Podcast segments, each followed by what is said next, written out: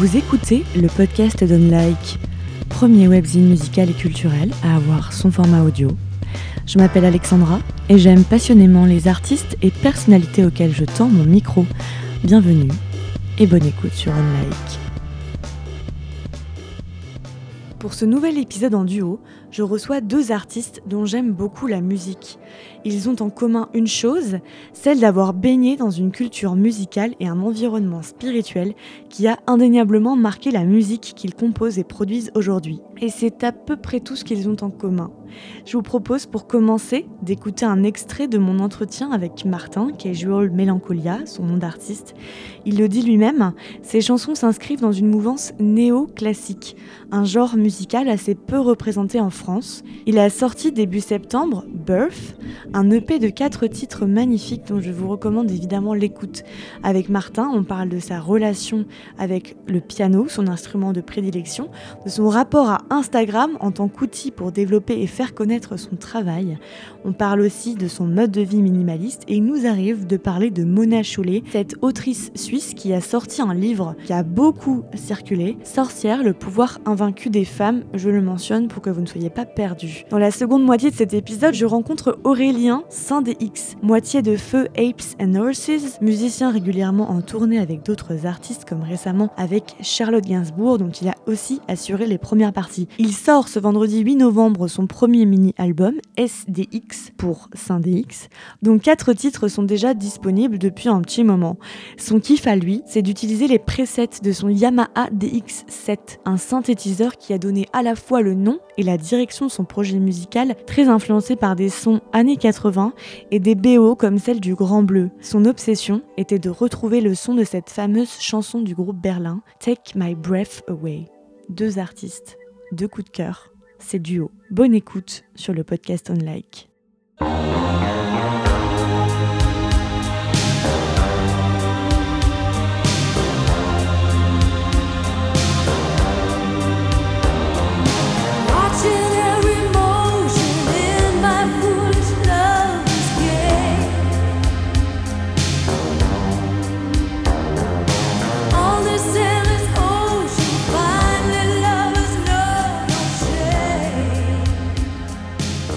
Salut Martin, Salut. on est dans ton café préféré. Faut surtout pas dire le nom. Non, je dis pas. J'allais dire dans le 4e arrondissement de Paris. Point. Le lieu doit rester secret. Ouais, c'est un lieu un peu caché. euh, Je pense que c'est bien si on le découvre soi-même. Ouais, ton histoire avec ce- cet endroit. Ouais, J'ai vécu beaucoup de choses ici, donc euh, j'ai envie de le préserver, de le protéger. Ben, on est très bien, c'est bien fait que t'aies- c'est bien que tu aies choisi cet endroit parce que ça te parle. Donc déjà, c'est bien pour se mettre dans l'atmosphère. Pour être parfaitement honnête, je n'ai pas de projet pour cette interview. C'est une j'ai plus envie de voir ça comme une conversation, tu vois, comme la plupart du temps, je vois ça comme une, conversation. J'ai envie que tu me parles de toi, de ce que tu fais, enfin voilà, sans que ce soit, euh, un format trop contraignant, tu vois. Alors, euh, parle-moi de toi. Qui es-tu? Parce qu'on sait pas grand-chose sur toi, à part que ton pseudo euh, artiste, c'est Casual Melancholia. Et ça dit, ça dit déjà beaucoup de choses. Bah, je, suis, je suis musicien, je fais, de la, je fais de la musique. Et j'enregistre ma musique, je pense que c'est un peu indissociable. C'est-à-dire que je me pose des questions sur, sur la façon de faire de la musique aujourd'hui. Donc comment en écrire et comment, comment l'enregistrer. Je fais de la musique... euh, je fais de la musique que je pourrais qualifier euh, de manière humble quand même, parce que les gens pourraient se tromper si je dis ça, néoclassique, c'est-à-dire que je fais de la musique euh, avec des instruments acoustiques, mais de manière électronique. Donc il y a vraiment un rapport entre le passé et on va dire aujourd'hui ou, ou le futur. J'essaye de, de me poser des questions à la musique du passé avec les instruments d'aujourd'hui. Et c'est un projet qui est assez récent, je fais de la musique depuis longtemps. Mais, euh, mais j'ai eu un espèce de shift assez important euh, cette année, en fait, hein, euh, où je suis revenu à quelque chose de mon enfance, qui est le piano. Et ça s'est passé dans quel contexte Il y a eu plusieurs Qu'est-ce qui a facteurs. provoqué ça ouais. Je crois que c'est comme dans la vie, il n'y a jamais un facteur qui fait que tu changes ou que tu évolues, mais qu'il y a une concordance de choses. Euh, euh, la première, c'est le retour au piano. C'est-à-dire que moi, j'ai fait du piano très jeune, très longtemps au conservatoire, et j'étais destiné à devenir pianiste. Et euh, ma mère est pianiste, voilà. Vous voyez un peu l'histoire psychanalytique. Et donc j'ai abandonné le piano vers 14 ans, et la musique aussi d'ailleurs. Que je voulais plus du tout en faire. Et après, j'y Et suis. re- personne, genre tes parents t'ont pas. Si, ils, m'ont, ils, m'ont empê- ils ont voulu m'empêcher, mais on pas en- un peu contrarié Non, on n'empêche pas un adolescent de 14 ans de faire ce qu'il veut. Tout le monde le sait. Donc, euh, donc j'ai, j'ai fait euh, d'autres choses pendant une petite année. Puis après, j'ai, j'ai fait du. Mais bon, j'ai pas envie de parler de ça. C'est pas important. Ce que je veux parler, c'est de ce que je Ouais. fais aujourd'hui. Mais Ouais, je suis revenu à la musique par d'autres billets. euh, surtout par le, le rock and roll en fait et, et j'ai eu un parcours voilà avec la musique les paroles toutes ces choses là que j'adore que je continue à faire pour les autres. Mais en fait voilà je suis revenu au piano parce qu'à un moment euh, j'ai eu un eu un accident en fait euh, parce que je fais de l'escalade j'ai eu un accident donc du coup euh, j'ai dû un petit peu revoir ma vie pendant un petit temps. Et je suis retombé sur le piano de ma mère sur lequel j'ai appris. Et je savais plus du tout en jouer. Quand je dis plus du tout c'est plus du tout. T'avais tout oublié Ouais, alors que t'as joué pendant des années. j'ai joué en pendant étant- 14 ans, tu vois, et j'avais tout oublié. Donc, le, ce qui est très difficile et hyper intéressant, c'est que tu as le souvenir de toi euh, jouer de manière euh, très efficace, conservatoire, voilà. Et tu, tu, tu te, tu dois dépasser ce truc très dur de devoir mauvais, quoi, de devoir extrêmement nul, alors que la vision enfant de toi à 7 ans jouait des fugues de bac. Et là, tu même pas capable de jouer, euh, je sais pas moi, euh, euh, Frère Jacques, c'est déjà compliqué. Quoi. Mais c'est pas comme le vélo où on n'oublie pas tout, tout quand même. Alors justement, euh, justement, ce qui était génial, c'était que passer ces premiers moments extrêmement brûlants pour l'ego, extrêmement difficiles, c'était génial, c'est de voir que tous les jours, il y a tu vois, quelque chose qui se réveille, un peu comme réapprendre à marcher. C'est comme quelqu'un qui a un accident de voiture. Il, a, il sait qu'il va retrouver l'usage de ses jambes, mais il sait qu'il va devoir être courageux. Et donc tes doigts, comme ça, ils reviennent. Et, et cette sensation hyper physique. Ce qui était génial, c'était euh, c'était ça, c'était de retrouver en fait des choses de mon enfance, tu sais, des espèces de trucs comme la SMR en fait, tu vois, hyper apaisant. Et donc là, ça a fait un truc dans ma tête que je peux pas décrire. Je suis même ému, tu vois, d'en parler. Je dis en fait, voilà, j'ai comme quelqu'un qui revient à la religion, tu sais, après des années d'errance. Je me dis en fait, c'est- pour ça que je suis fait, quoi. J'ai cherché autre chose, cherché à m'échapper, mais en fait, euh, voilà. Donc je suis revenu au piano et euh, et j'ai commencé conjointement à écouter de la musique beaucoup plus électronique. Toute la, toute la scène expérimentale, en fait, euh, en France, on n'en a pas beaucoup. C'est plus des Allemands, des Anglais qui font ça. Donc j'ai découvert aussi toute cette musique que je trouvais libre, aussi du hip-hop. Toute cette scène hip-hop transgender, tu vois, des, des gens qui en ont rien à foutre, qui cassent tout. Tu vois, des, des mecs comme Frank Ocean à l'époque, ou Yves Tumor euh, plus récemment. Et je me dis, c'est génial, en fait, s'ils en ont rien à foutre, les mecs. Et, euh, et donc voilà, j'ai dépassé, tu vois, euh, un travail sur moi-même en disant arrête d'être dans des cases, arrête de faire de la musique de musée, arrête d'essayer d'imiter, sois humble, fais ton truc.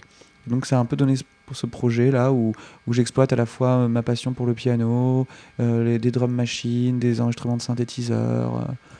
Ouais, tu me fais du pied. L'intervieweuse me fait du pied pour me déconcentrer. Mince, pardon. Non, non, mais en plus, là, j'étais en train de me perdre. Donc, bon, pour synthétiser, si tu veux, ce qui, est- ce qui était important pour moi, c'était de revenir à mon enfance. C'était de revenir à des sentiments d'enfance et de liberté de l'enfance. Et ton EP s'appelle Birth, donc Ouais. naissance. Ouais. C'est parfaitement ce que tu racontes, en fait, la naissance, et- enfin, la rencontre euh, avec le piano euh, de nouveau, quoi. Exactement, en fait, euh, c'est ça que je veux dire. C'est-à-dire qu'en gros, l'idée, c'est qu'on peut tous renaître, quoi, à un moment. Et je pense que c'est hyper sain d'avoir des cycles, d'accepter de mourir. C'est très dur, mais tu quelque chose se détruit et de la pourriture de, de- de cette décomposition naît quelque chose d'autre. C'est même, pour toi, ça va jusqu'à accepter de mourir un petit peu, Oui. une partie de soi, Je perdre pense. un chemin, Ouais, ouais. comme un serpent qui, qui, qui perd, Voilà, qui mue, quoi. c'est ça. Et, et du coup, c'est moi j'ai pas. Alors, c'est un de mes défauts. hein, je- J'essaie de travailler dessus. Moi, j'ai un côté autodaphique, c'est-à-dire que j'aime que ça, j'aime détruire ce que j'ai fait. Ce qui est pas bon, parce que c'est pas respectueux pour moi, pour les autres, parce qu'il y a des gens qui ont peut-être envie de continuer à creuser des trucs, quoi. Mais par exemple, aujourd'hui, quand des gens me parlent de mes anciens morceaux, en me disant tiens, j'ai réécouté ça, c'est super.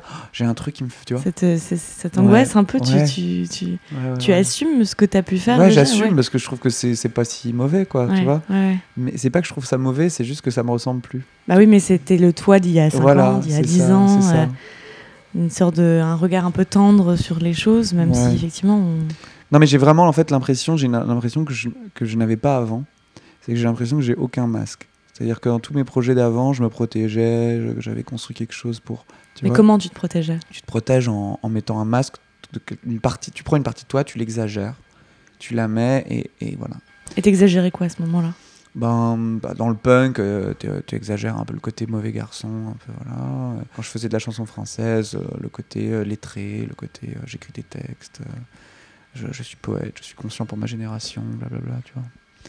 Truc Bob Dylan un fini peu. maintenant, là, pas de Je le ouais. f- Non, mais si tu l'es, je le suis, mais si tu veux, la grosse différence, c'est que bah, j'ai 32 ans, quoi. Donc, euh, donc euh, euh, ce qui m'intéresse dans la musique aujourd'hui, c'est pas du tout de, de faire carrière, c'est de faire des belles choses dont je suis hyper fier, et surtout d'être hyper honnête et de me poser des vraies questions sur la musique d'aujourd'hui. Mon obsession, c'est ça.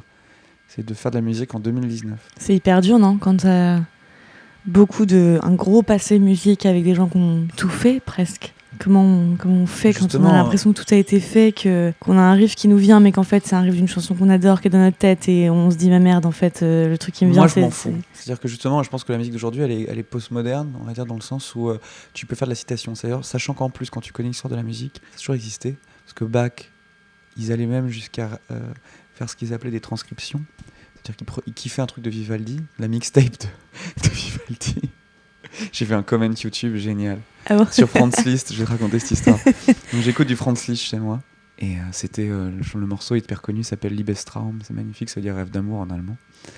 Et euh, un des commentaires, un mec qui fait un comment, il fait When your mixtape is so dope that people is still listening in ta- 2019. Et c'est ça, tu sais, le mec il a fait une mixtape tellement ouf qu'il y a des gens en 2019 il écoute toujours. Ouais, ouais. Est-ce qu'on écoutera encore Jay-Z, euh, tu vois, Ouais, en- dans pas. trois siècles? Maybe, tu vois. Mais tu vois, tu te dis quand même, les mecs, c'était chaud. Et du coup, bah, Bach, il faisait ça. Il kiffait un truc de Vivaldi où c'est lourd, c'est lourd, c'est lourd. Et le mec, il le transcrivait pour le piano, quoi. Donc, en fait, moi, je, vraiment, j'hésite pas à citer, quoi. J'hésite pas à citer, mais à. euh, en fait, en fait, il faut faire ce que tu veux. C'est-à-dire qu'en fait, tu t'en fous. Les gens sont pas obligés d'écouter. Si t'as pas envie Ouais. d'écouter ma musique, tu ne l'écoutes pas. Si ça te gonfle, bah, tu dis que c'est de la merde.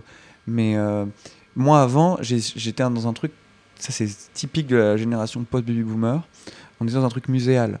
En fait, on fantasmait une époque passée, puis tu veux la ressusciter avec ses codes parce que ça te rassure. Et moi, j'ai vraiment vu ce changement qui est hyper salvateur, qui est arrivé il y a 4-5 ans, on va dire, avec vraiment le- l'explosion d'Internet et des réseaux sociaux, euh, où les gens, ils cassent tout et ils veulent juste faire un, tu vois, ils veulent juste faire. Ils savent même pas ce qu'ils veulent faire, mais ils font leur truc. Et moi, je trouve ça trop bien de- d'avoir des projets de gens euh, qui, ouais, qui, qui, euh, qui peuvent mélanger de la trappe euh, avec de l'électronique minimale, euh, rapper et mettre des violons, quoi. Des violons classiques. Bah, tant, mieux, c'est super. euh. Je trouve que ça fait plus avancer les choses qu'un type qui fait de la country comme, euh, ou qui fait de la, du, du punk comme l'a fait Richard L. ou Blondie. Qui l'ont bien fait et à leur époque, eux, ils, sont, ils voulaient être novateurs aussi. Quoi. Ouais, qui reste un peu coincé dans une époque. Je trouve euh, que c'est vraiment un truc, euh, un truc de vouloir se rassurer, en fait, de- de- par rapport à une époque qui te semble pauvre. Et donc là, les gens aujourd'hui ont accepté les codes pauvres de notre époque, ben, du, du- du- ce que moi j'appelle le casual, quoi. Les D'autres la- ouais, c'est c'est l'encéphalogramme plat, c'est Ouais. la moyenne, c'est Voilà. tout est la moyenne. en fait. Exactement, les d'autres l'appellent le normcore. Moi, j'appelle ça la casualité, en fait, le casual. En fait, mon nom, c'est ça. Enfin, le nom du projet, c'est ça. C'est d'un côté, tu as la casualité, la mélancolie, c'est un terme hyper romantique allemand, euh, 18e siècle. Et moi, dans ma musique, j'essaie de rassembler ça.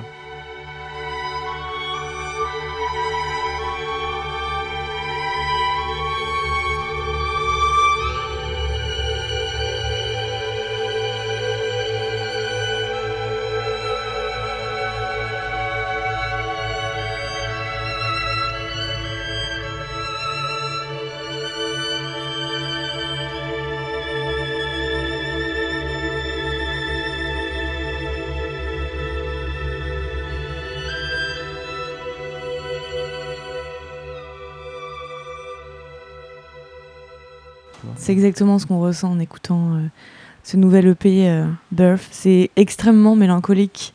Enfin, on est traversé par beaucoup, beaucoup de sentiments. Il y en a surtout, moi, je sens une musique très en relief.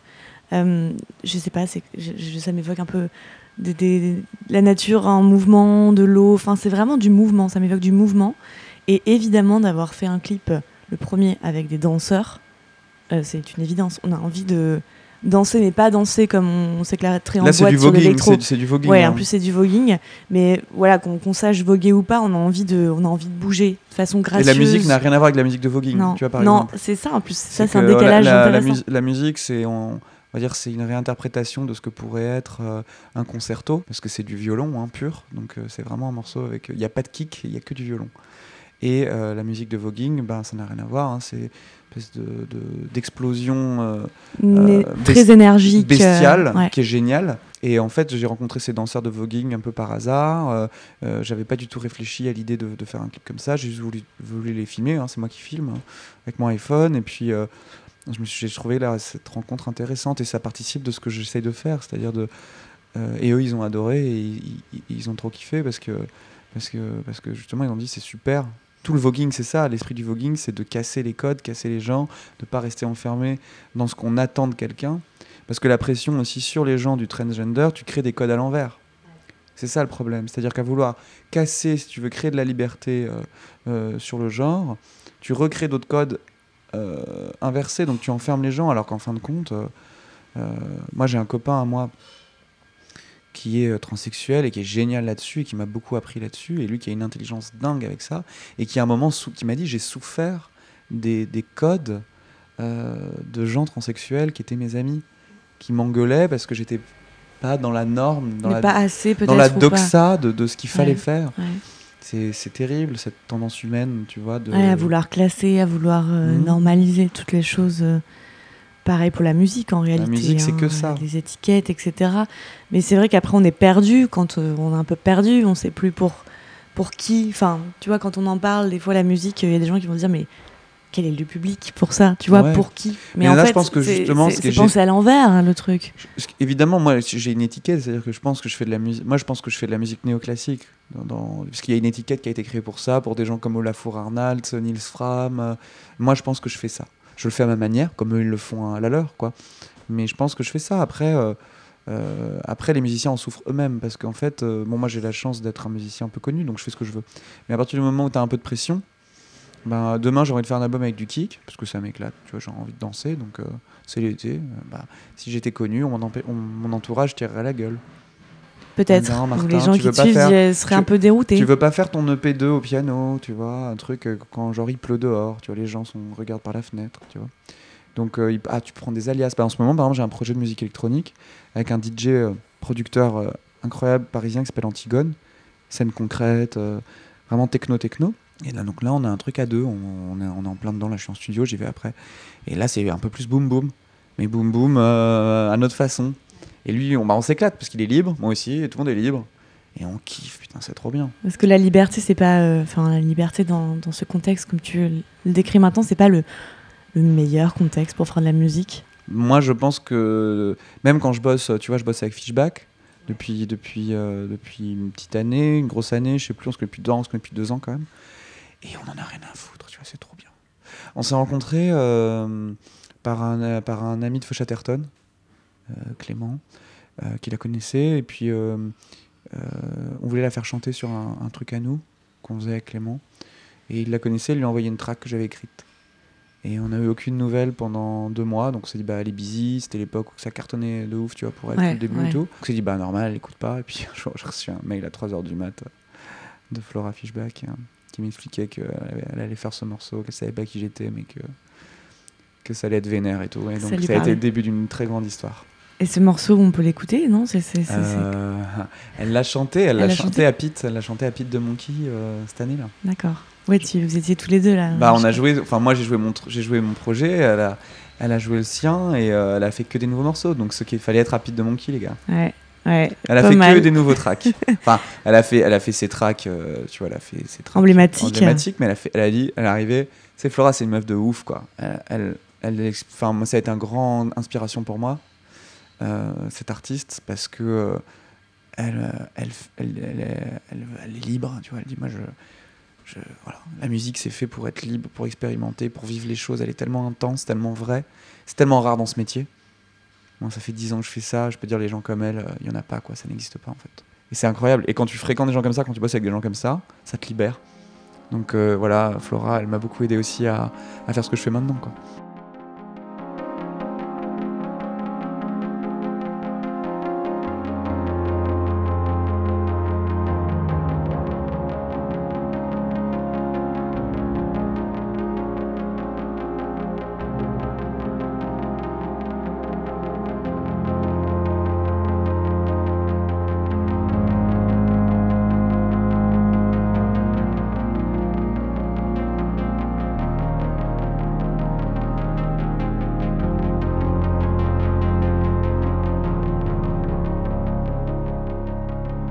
Productivité à, ba- à balle, quoi, chez toi. tu bosses, tu bosses, tu bosses. Bah, le truc, c'est quand tu as un studio chez toi, tu moi, moi j'ai souffert du nomadisme. hein. J'ai habité dans des pioles de bonne toute ma life, avec une guitare incarnée. J'avais que dalle.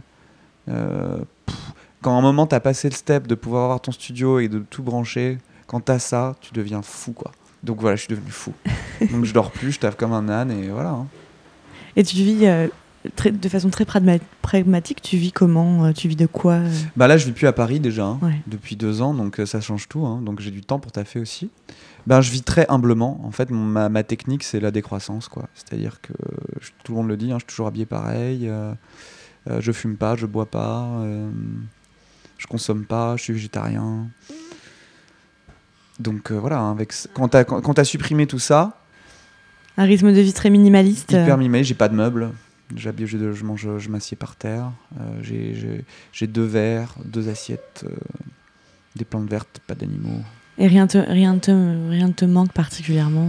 Alors de ce côté-là, absolument pas. Ouais. Enfin, si tu veux, quiconque l'expérimente se rend compte que ce qui est important dans ta vie, c'est l'amour, c'est l'amour des gens qui sont autour de toi, tes proches, euh, ta santé mentale et spirituelle, et d'avoir un toit au-dessus de la tête et de manger des choses saines, hein, et d'être à peu près fier de ce que tu fais. Et tout le reste, euh, d'avoir des nouvelles Nike, euh, Ouais, c'est sûr. voilà, hein, bon. à, à- réfléchir, mais euh, euh, je, je vais pas, je vais pas faire une interview politique sur la société de Non, consommation. non. Mais ça fait partie Mais- aussi de ce que tu es. Mais complètement. sent. Moi, que dans tu la nature. aussi sur les euh, réseaux parce que tu es très aussi connecté. Enfin, tu es vraiment Oui, dans, alors ça, dans je- ton alors, époque. Ce qui est intéressant pour moi par ma relation par rapport à Instagram, pour parler en toute sincérité, moi j'ai eu un contrat avec un gros label à un moment dans ma vie, euh, j'ai complètement merdé quoi, parce que j'étais anti-Instagram. Parce que moi j'estimais que seule ma musique comptait, que, que si les gens euh, euh, avaient de l'amour pour la musique, je n'avais pas besoin d'être sur Instagram. Ouais, que la com et tous ces trucs marketing. Autant de fout, dire quoi. que ça a été une catastrophe absolue, mon disque. Ouais, parce qu'il pas n'y avait pas de sens- communication. Pas au sens artistique, mais j'avais rien compris à la façon dont ça se passait. Moi, je vivais, euh, si tu veux, j'ai été élevé par des Amish. hein. Euh, moi, je pensais qu'il suffisait d'écrire des bonnes chansons et que ça allait bien se passer, quoi. Parce que les gens, allaient, bah ouais, c'est cool. euh, Le mec, il, il a, il propose quelque chose de bizarre, donc on. Tiens, moi, j'avais pas d'ambition. Moi, je voulais pas devenir une star. Je voulais juste tourner, euh, gagner 1000 balles par mois, euh, avoir une tiole, euh, faire, Pouvoir mes, en vivre, tout faire mes simplement. albums, Ouais. kiffer, rencontrer des gens, des artistes intéressants, tu vois. Donc voilà, mais ça a été un fiasco. Donc là, j'ai médité quand même un peu là-dessus. Donc, donc ouais, bah, j'adore. Mais en fait, il y a Instagram, j'ai découvert, j'adore parce que c'est visuel. Donc déjà, je peux, je peux me triper. Ce que tu fais très bien. Ouais, ouais, je me tripe. Bah, comme tu peux le constater, je me tripe, Ouais, quoi. Voilà. Et, euh, et puis j'ai rencontré plein de gens de ouf, surtout. Parce qu'en fait, euh, grâce à Instagram, j'ai rencontré des gens incroyables qui m'ont inspiré de dingue. Une danseuse qui s'appelle euh, Candela Capitan, une danseuse très connue en Espagne, une artiste contemporaine et tout. On s'est rencontrés grâce à Instagram. On s'est jamais rencontrés vraiment. Moi, je l'admire à un degré dingue. Mais artistiquement, vous Elle, avez- elle aime bien ma musique. On n'a jamais bossé ensemble, mais tu vois, c'est une connexion de ouf. On s'envoie des trucs et, et on en parle. Donc un jour, ça se fera, on travaillera ensemble. C'est ah, c'est génial, c'est un truc de fou. Tu peux donner à voir ce que tu fais, les, les autres peuvent le voir. C'est comme ça aussi que moi j'ai. Voilà, Je suis nous, on est, sur là, ton on, est, là- on travail, est là euh, grâce à ça, C'est une rencontre virtuelle d'abord, mais c'est fou ça. Mais des fois, c'est presque effrayant. Moi, j'ai un peu. J'ai j'ai encore un peu de mal avec le. Bah, c'est une autre vie. C'est-à-dire qu'en fait, l'être humain avant avait une vie spirituelle et une Mm. vie physique. Maintenant, nous avons une vie physique, une vie spirituelle pour ceux qui en ont une, et une, et une vie dans le stream. Mais tu fais tout sur Insta, on le sait tous. hein, les gens, se, les- c'est Tin- c'est à la fois Tinder, euh, c'est euh, Tinder, le, comment s'appelle ça, euh, euh, ce réseau là, LinkedIn, LinkedIn, LinkedIn. Enfin, tu vois, c'est tout en même le temps. Tu peux, pro. en Ouais. gros, tu fais ton taf, tu fais ton love, tu fais ton amitié, tu Et fais tu ton passes emploi. 4 heures de ta journée. Et tu passes entre. Ouais, moi, ça m'arrive de passer 4 heures sur Instagram, Ouais, moi, clairement. Quoi. ouais. C'est le taf. Mais, Mais, bon, tu te cultives beaucoup. Enfin, moi, je sais que je suis, je suis beaucoup d'artistes, de musiciens. Je découvre des trucs de ouf. Et quoi. puis tu découvres des causes aussi. Ouais. Enfin, tu vois, moi, la, la- par exemple, euh, euh, la- tu, tu vois, tous les, toute la sensibilisation justement euh, aux gens qui sont euh, asexuels, aux gens qui sont transsexuels et qui, qui souffrent de leur situation. Le féminisme Le aussi beaucoup. le- alors ouais. bon, moi j'ai été éduqué Quand- par une mère tellement féministe que. Oui, tu as lu euh, Mona Chollet. euh, Ouais, j'ai pas. Ouais, ouais, ouais, ouais, Non mais. Et alors là, ça, quand j'ai vu ça, j'ai fait Non mais alors ça c'était ouf. Non, mais ça c'était ouf. Non mais tu vois les réactions sont intéressantes. C'est une bonne manière de prendre le pouls aussi d'une société. Parce que bon, moi j'ai lu Mona Chollet. Pourquoi? Parce que quelqu'un dans mon entourage me l'a conseillé. Il m'a dit écoute Martin, c'est intéressant, tu devrais le lire. Même pas parce que c'est féministe, mais parce que oui, bah, je lis des livres. Voilà, ça m'intéresse. Euh, J'aime bien, j'aime bien la philosophie, la sociologie. euh, voilà, ça m'intéresse. Et tu devrais lire. Je dis bah oui, je vais lire, ça m'intéresse. Ouais, donc je et je poste pas que du Mona Chollet ou des trucs Non, féministes. hein. Quand je Non, lis des poètes, quand je lis euh, la biographie de Mike Tyson, qui est loin d'être un féministe, euh, je le poste aussi. Et les réactions étaient dingues.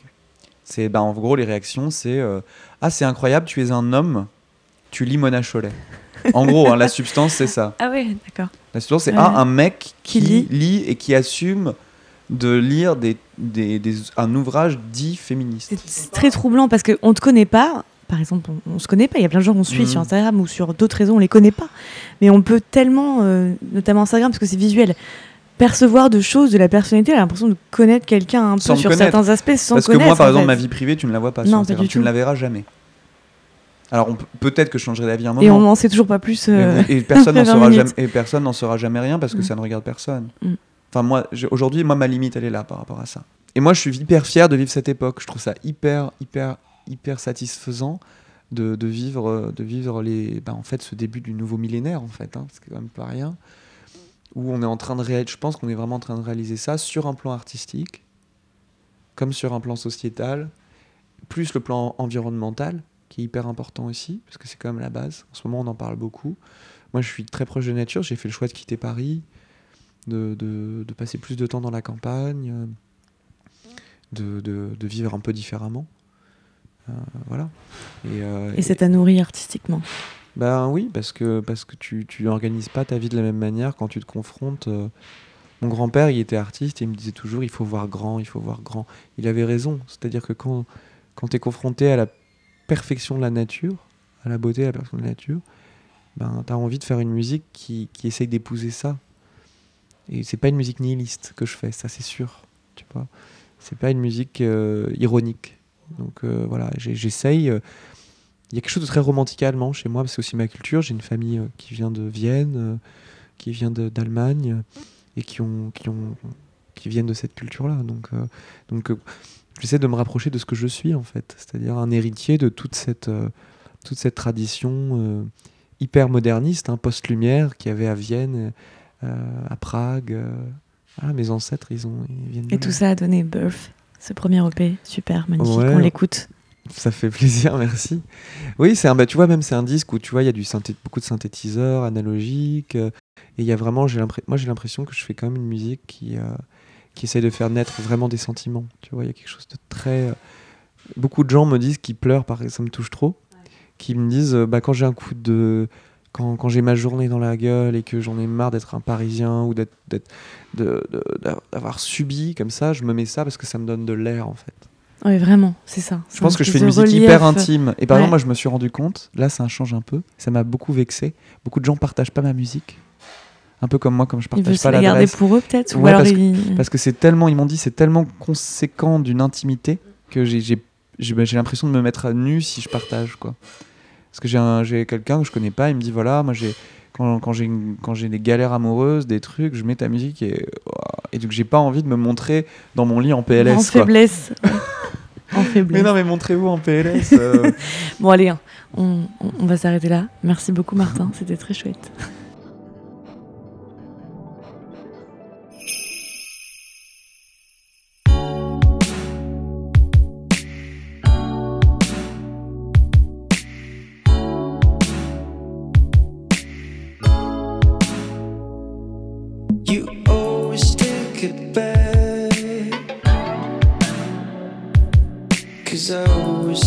My chances.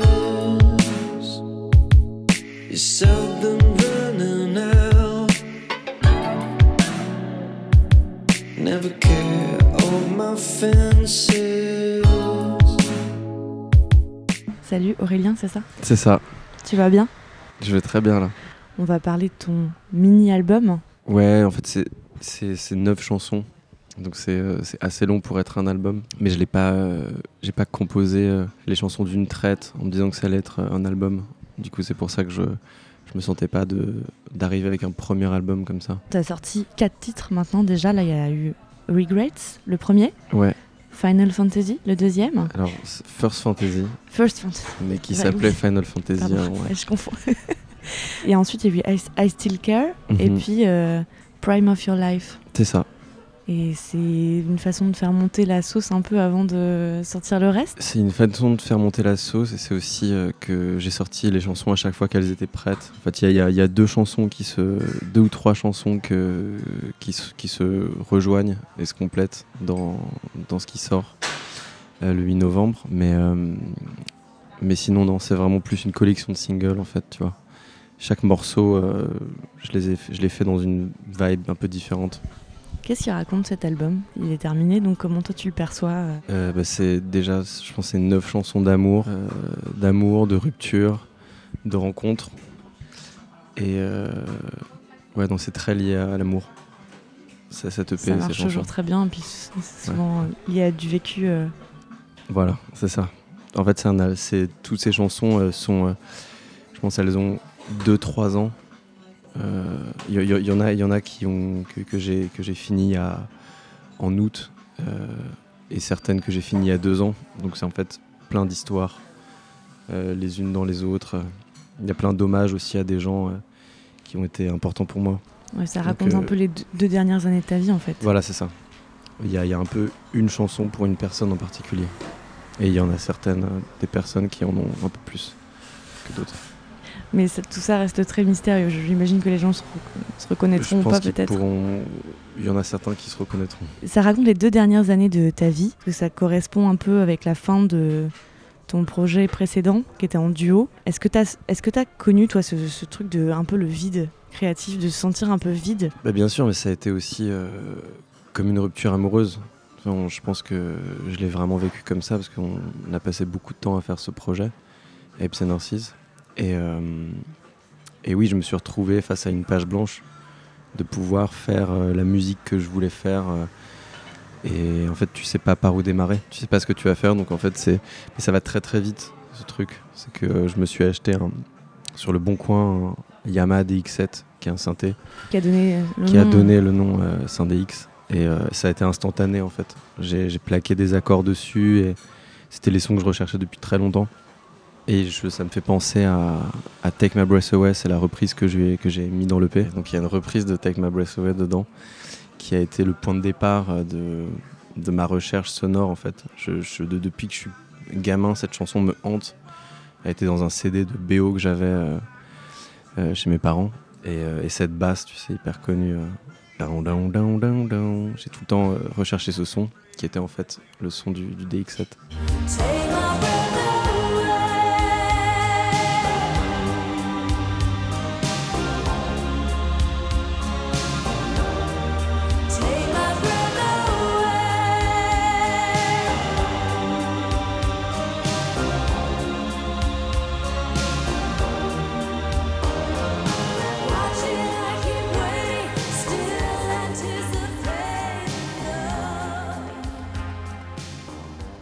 Et en fait, avec cette, cette, EP, quand, quand, tu, quand je, que tu- je parle de page blanche aussi, en fait, je me suis rendu compte que je, je me suis retrouvé à, à réécouter énormément de musique que j'écoutais quand j'étais tout jeune. Tu vois, les premières musiques que j'écoutais, que ce soit la BO du Grand Bleu, Shadé, euh, ou Ouais, t'en encore, parles euh, régulièrement. Ouais, j'en parle. Ouais, bah, parce que ça- ouais. m'a beaucoup influencé. Et du coup, en fait, je suis, ça a été aussi mon point de départ, de faire la musique qui me plaisait vraiment euh, quand j'étais enfant. Donc il y a un peu de ça. Une, sorte- une de retour. euh, Ouais, de retour aux de- sources. De, retour euh, aux sources, en ouais, fait. ouais. Bah, de Le- retour Le à- fait que tu sois te retrouvé tout seul, c'est peut-être ça qui a produit ce, ce retour. Exactement. Heureux, heureuse rencontre avec le synthé alors? Ouais. T'avais vraiment pas de. Est-ce qu'à un moment tu t'es dit euh, que t'allais arrêter, que t'allais pas faire un truc solo? Tu, tu savais, tu savais où t'allais ou... Non, je savais que de toute façon, j'avais pas le choix de, de continuer la musique. En fait, c'est quelque chose que, que je fais depuis que j'ai 12-13 ans. Et j'ai jamais euh, arrêté, jamais voulu faire autre chose. Donc euh, je savais que quoi qu'il arrive, j'allais, j'allais faire quelque chose dans la musique.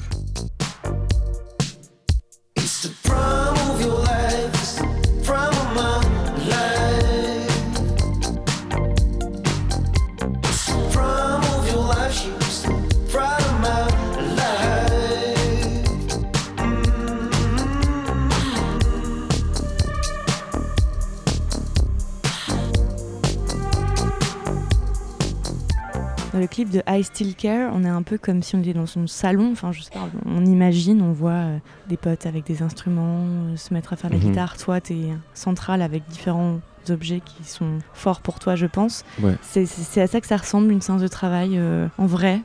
Pour toi, c'est comme ça que tu travailles? Alors c'est dans, dans des salons peut-être moins grands, mais, mais oui, on a, on a reproduit un peu tous les instruments qui m'entourent et les gens avec qui je travaille. Donc il y a mon batteur, il y a Théo qui est un projet qui s'appelle Yan Yan dans le clip et qui, euh, avec qui je travaille aussi. Et David Noumouami euh, qui est un très bon ami à moi et, et qui, m'avait, qui avait collaboré, euh, qui avait essayé de collaborer avec moi sur une chanson. Donc, ouais. Donc c'est à peu près conforme à la réalité. oui, oui, c'était, c'était voulu en fait. Je voulais que dans ce clip, ce soit- ce soit un instantané un peu de ma vie à ce moment-là. Donc voilà, c'était très fidèle. Et la, et la danse dans ta vie, ça représente quoi?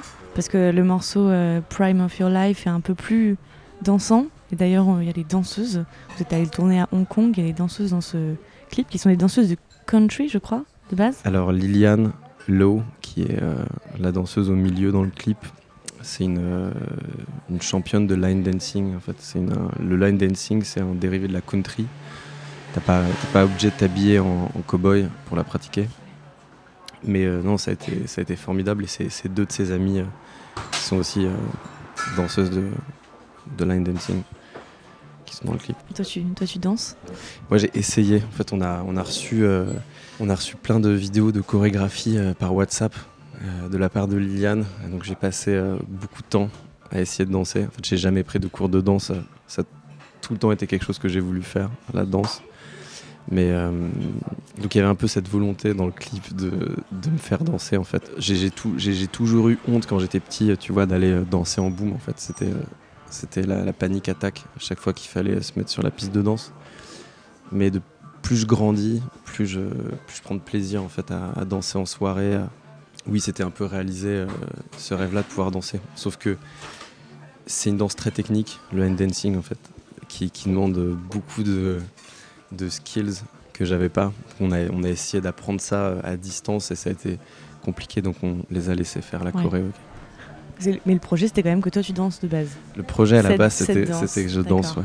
Sauf Donc que euh, tu, tu devais apprendre avec les vidéos euh, tout seul, en fait. j'ai appris, mais euh, Peut-être qu'un jour, ça sortira dans un autre contexte. peut-être. En fait, on a beaucoup de rushs de moi qui danse qui essaie de danser, donc peut-être que ces, ces rushs sortiront un jour.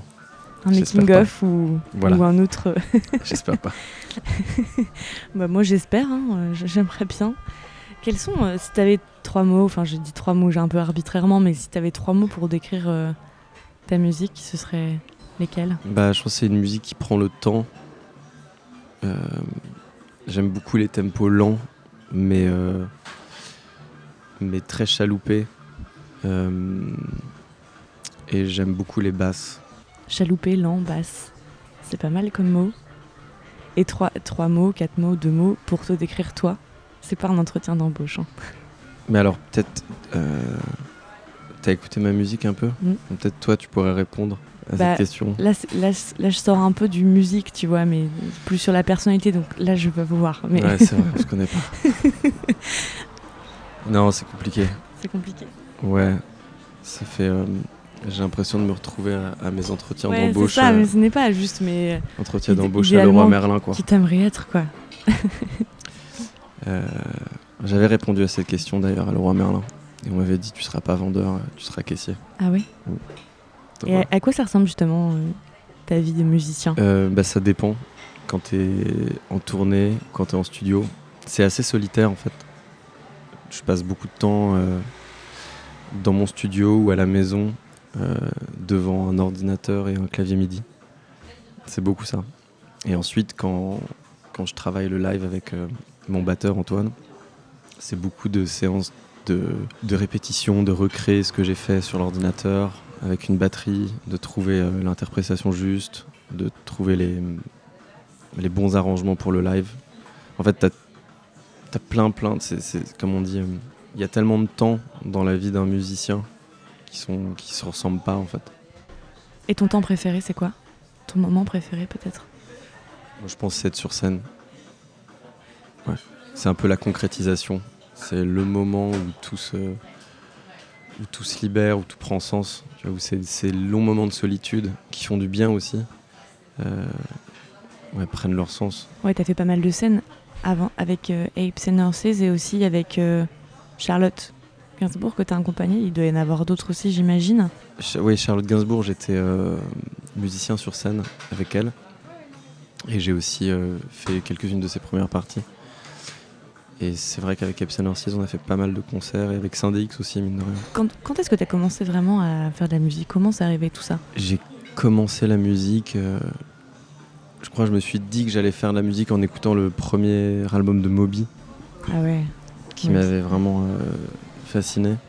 Et ensuite, non, j'ai commencé. euh, ma mère m'a acheté une guitare quand j'avais 12-13 ans. Et j'ai fait, en fait, non, j'ai fait, du, du piano classique euh, à partir de 7 ans. J'avais pas forcément envie d'être musicien quand j'étais tout petit. Je voulais jouer aux jeux vidéo tout le temps. Donc quand j'avais des séances de piano euh, avec mon prof, euh, je préférais jouer au, Final Fantasy. à Final Fantasy exactement, ou à Zelda.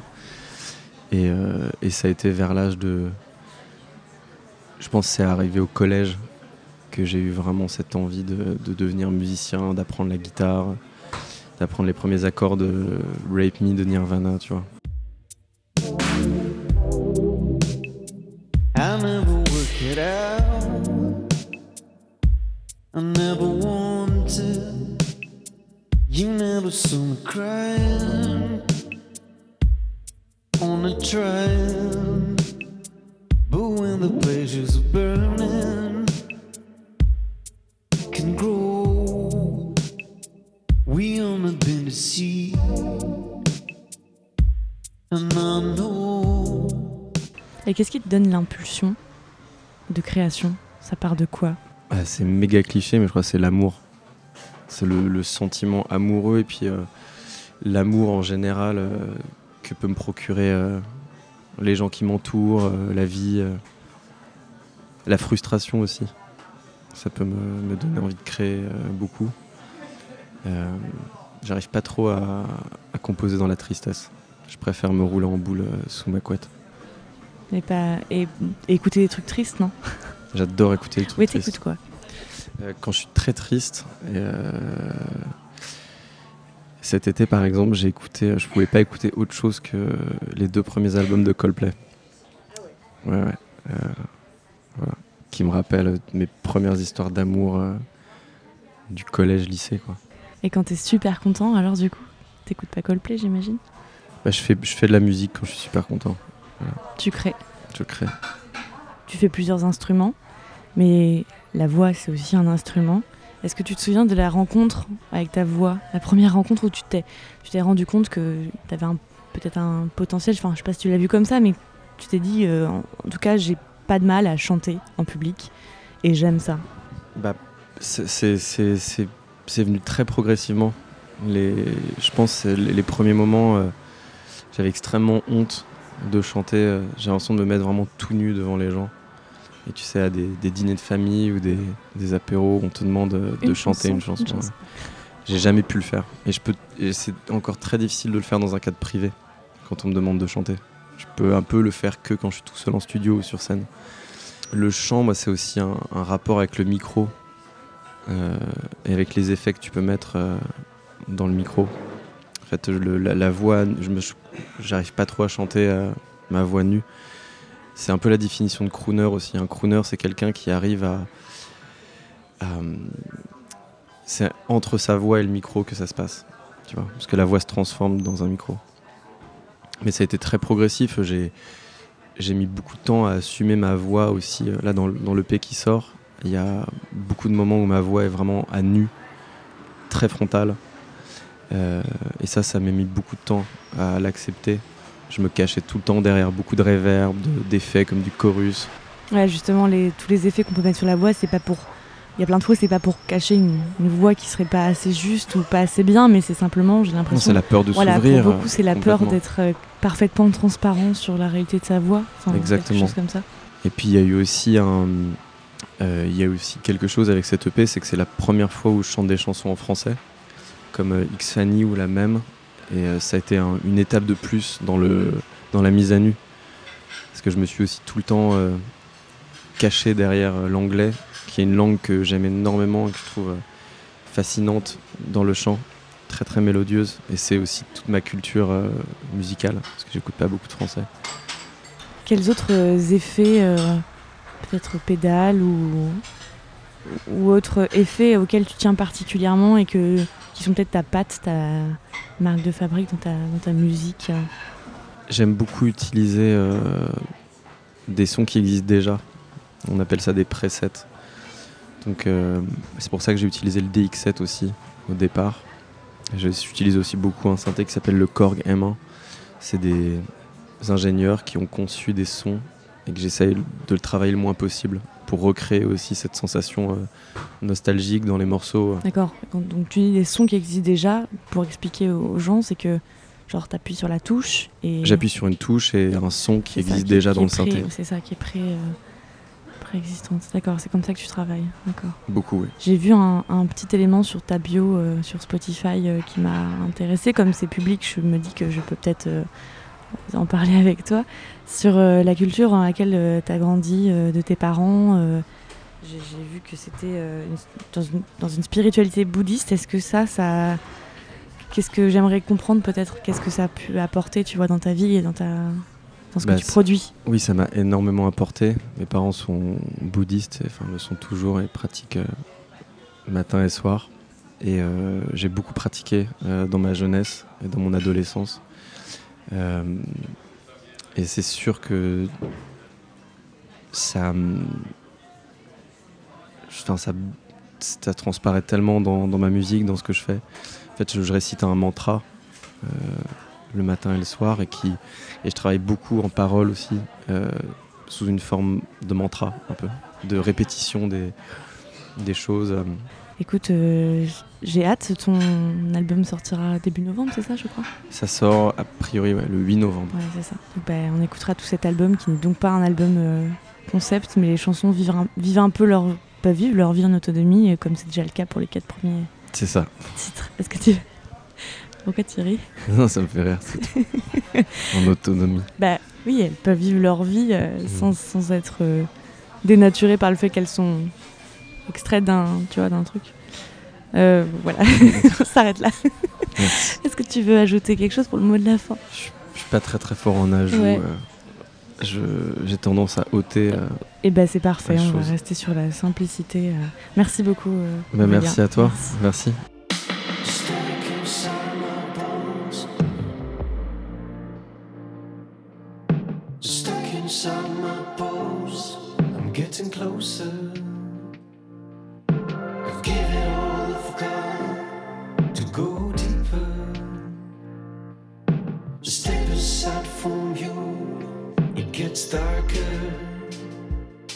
It gets darker.